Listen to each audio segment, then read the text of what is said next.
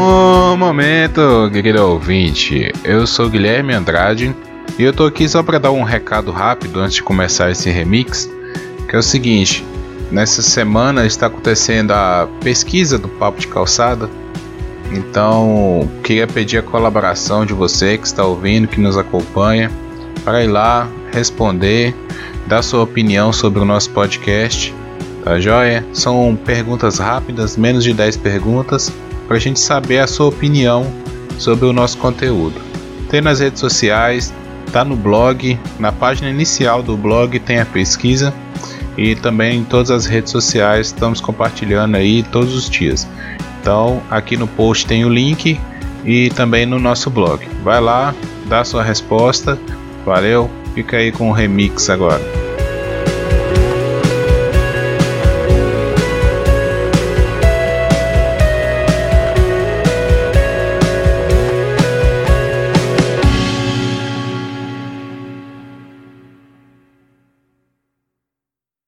Assisti o filme Matrix novamente.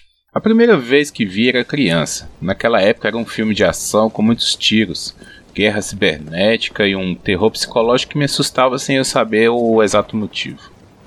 Dessa vez procurei observar mais a fundo as camadas que o filme tenta alcançar. O personagem Morpheus me chamou muito a atenção, principalmente no início do filme. É ele quem explica o mundo que Neo vive e tenta abrir sua mente para o que está por trás de tudo isso.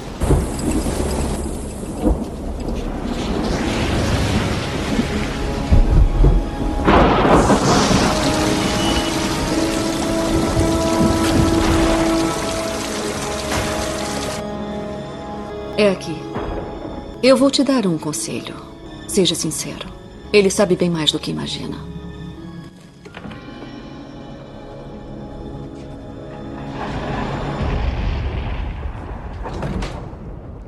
Finalmente. Bem-vindo. Como deve ter imaginado, eu sou Morfeu. Por favor, venha, sente-se.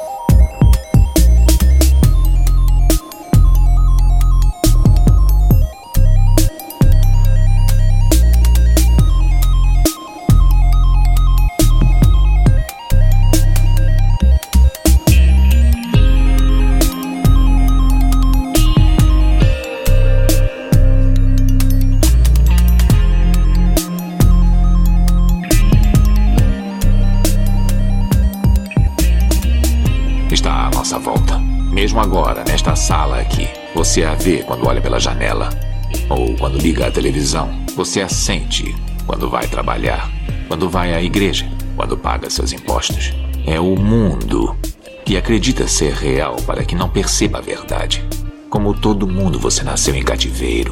Nasceu numa prisão que não pode ver, sentir ou tocar. Uma prisão para a sua mente. É preciso que veja por si mesmo. Esta é a sua última chance. Depois disto não haverá retorno.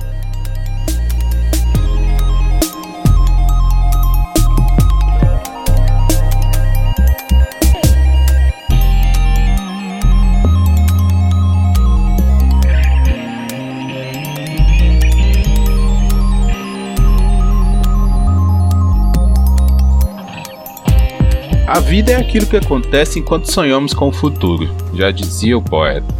Tudo ao nosso redor faz parte do que somos e da vida que levamos. Erramos ao pensar que somos isolados do mundo ou que ninguém nota nossa presença. Não tem como passar despercebido. A beleza da vida é a forma orgânica e simultânea que tudo acontece. Nós, meros humanos, temos a tendência de criticar tudo. Nada está bom o suficiente. A grama do vizinho é sempre mais verde. Queria ter nascido na América do Norte. Ah, aquilo sim é lugar bom de viver. Bem ou mal, temos um motivo para estarmos exatamente onde estamos. E isso não é papo de determinismo. Para quem não acredita em Deus ou em ordenação divina, basta dar uma chance para a estatística. O universo é infinito. Existem infinitas galáxias com inúmeras estrelas. O nosso sistema solar depende apenas de uma estrela, uma fonte de energia que aquece e nos dá vida. Se há infinitas estrelas, por que a vida se deu exatamente aqui? O caso é que não importa por que nascemos aqui ou qual o motivo de existir vida. O que interessa é viver. Somos uma espécie que vive por um instante insignificante. É uma fração de tempo menor que o menor grão de areia do oceano. E como vivemos tão pouco, por que perdemos tanto tempo planejando o que acontecerá no futuro? A cada dia chego à conclusão que não adianta correr atrás de algo que tem a mínima chance de acontecer. Devo sim aproveitar as oportunidades que tenho agora e fazer delas o caminho para um futuro melhor. Aproveitar cada instante é impossível, claro, mas fazer uma pausa diária para checar o andar da carruagem faz bem. Vivemos apenas uma vez. Pelo menos é isso que eu acredito. E mesmo que vivêssemos outras vidas, não conheço ninguém que se lembre das passadas. No fim das contas, é como se tivéssemos uma chance de fazer tudo o que se deve fazer.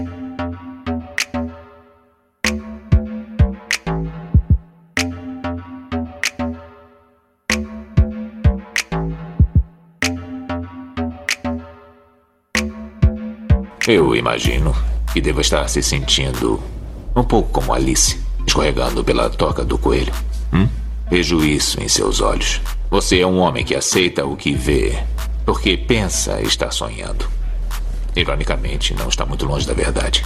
Você acredita em destino?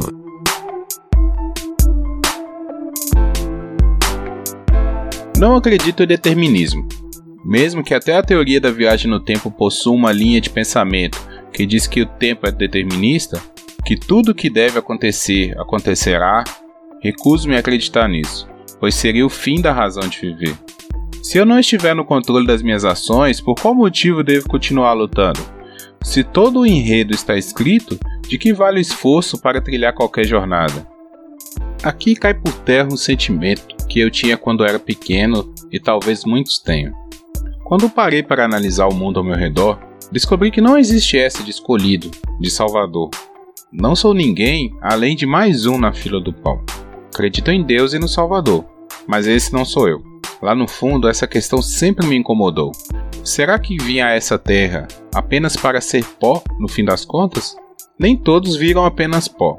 Muitos entram para a história, alcançam os almejados campos dos Elísios ou os salões de Valhalla.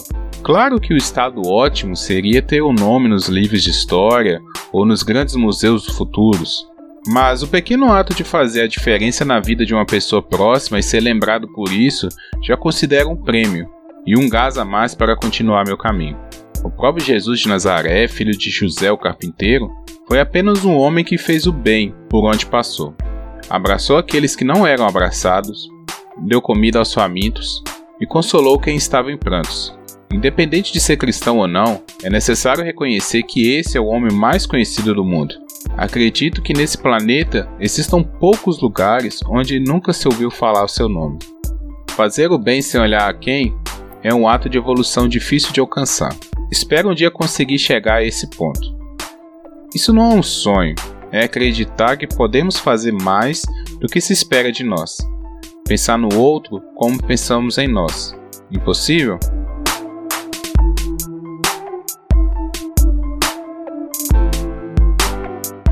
Desde que eu diga por que está aqui. Está aqui porque sabe de uma coisa. Uma coisa que não sabe explicar. Mas você sente. Você sentiu a vida inteira que há alguma coisa errada com o mundo. Você não sabe o que é, mas está ali, como uma farpa em sua mente, deixando-o louco. Foi essa sensação que o trouxe a mim.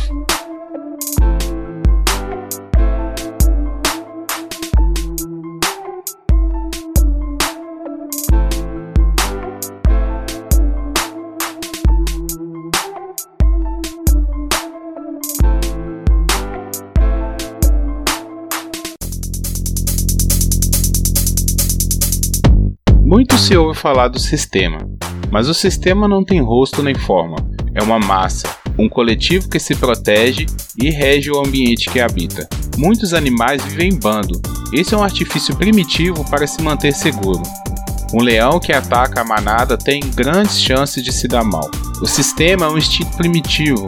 É a necessidade de se fazer o que é melhor para aqueles que estão juntos de você. O problema é que o sistema não aceita intrusos um grupo de leões não aceitarão outros felinos em seu bando. mesmo sendo próximos na árvore genética. Temos a dificuldade de aceitar o que é diferente, de ouvir o que não concordamos. Criamos conceitos a partir do que não conhecemos e assim nos mantemos conservadoramente seguros. A história nos mostra que o sistema pode ser quebrado, mas para isso é necessário criar outro sistema. No fim, o ciclo é vicioso e a roda volta ao mesmo ponto. O saudosismo fará alguns afirmarem que o modo antigo funcionava melhor. Que esses que estão aí no poder são corruptos ou corruptores. Mas a grave verdade é que não há uma forma absoluta, infalível. Se até o tempo pode ser dobrável, muito mais os macacos racionais vislumbrados com coisas brilhantes.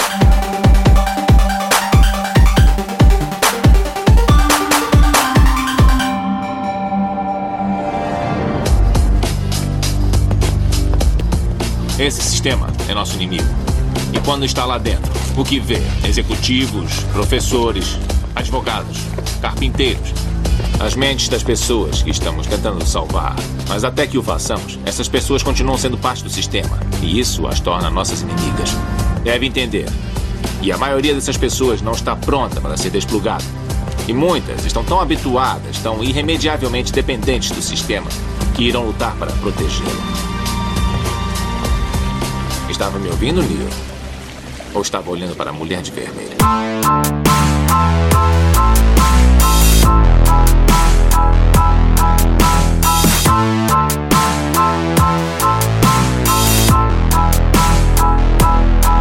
Não passamos de grandes pilhas que, para se recarregar, consomem tudo que está à volta. Somos vagalumes que pensam que brilham para chamar a atenção, quando tudo não passa de uma armadilha para sermos capturados e servir de abajur para os outros mais fortes. Tem um rap que diz que esse sistema é uma máquina de moer pobre, não apenas os pobres financeiramente, mas também os pobres de espírito e de mente. O sistema quer te controlar, e para isso te deixa acreditar que é uma lua que ilumina a noite, enquanto todos sabem que essa lua só é utilizada como um adereço de reflexo. Somos cultivados, alimentados, treinados e educados para seguir o sistema, para andar ordeiramente, para não fazer barulho, pois o vizinho pode se incomodar. Há quem tenha medo de no fim sermos escravos de máquinas, que os avanços tecnológicos culminem em um apocalipse onde robôs munidos de inteligência artificial escravizem e nos usem a seu bel prazer. Caro amigo, as máquinas não precisam ser inteligentes para fazer isso. Já somos escravos delas desde que as máquinas a vapor foram inventadas. Somos escravos de nós mesmos, da nossa vaidade, da nossa necessidade de nos sentirmos os donos do mundo. Pergunte-se o que faria se amanhã não houvesse mais energia elétrica, ou ainda menos, se a internet acabasse. O que faria da sua vida se o petróleo chegasse ao fim? Até onde sei, os carros elétricos não são modelos populares. Qual seria o caos da falta da mínima tecnologia? Somos dependentes da nossa própria criação. Não sabemos evoluir. É como um homem que cuida de um tigre. Quando pequeno, é uma fofura, inofensivo. Quando cresce, nada o impede de se voltar contra o próprio Criador. O destino, ao que parece não existe sem uma certa ironia.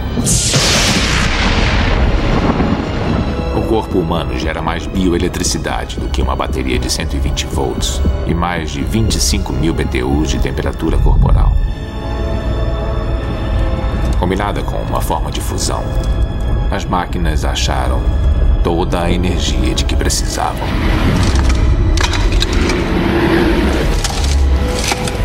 Há campos campos sem fim, onde nós, seres humanos, não nascemos mais. Somos cultivados.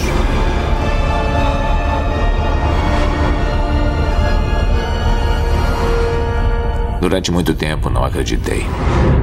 Então vi os campos com meus próprios olhos. Eu os vi liquefazerem os mortos para alimentar os vivos via intravenosa. E ali, encarando, a pura e horrorosa precisão. Consegui perceber a evidência da verdade. é um mundo irreal gerado por computador, construído para nos manter sob controle, para transformar um ser humano nisto.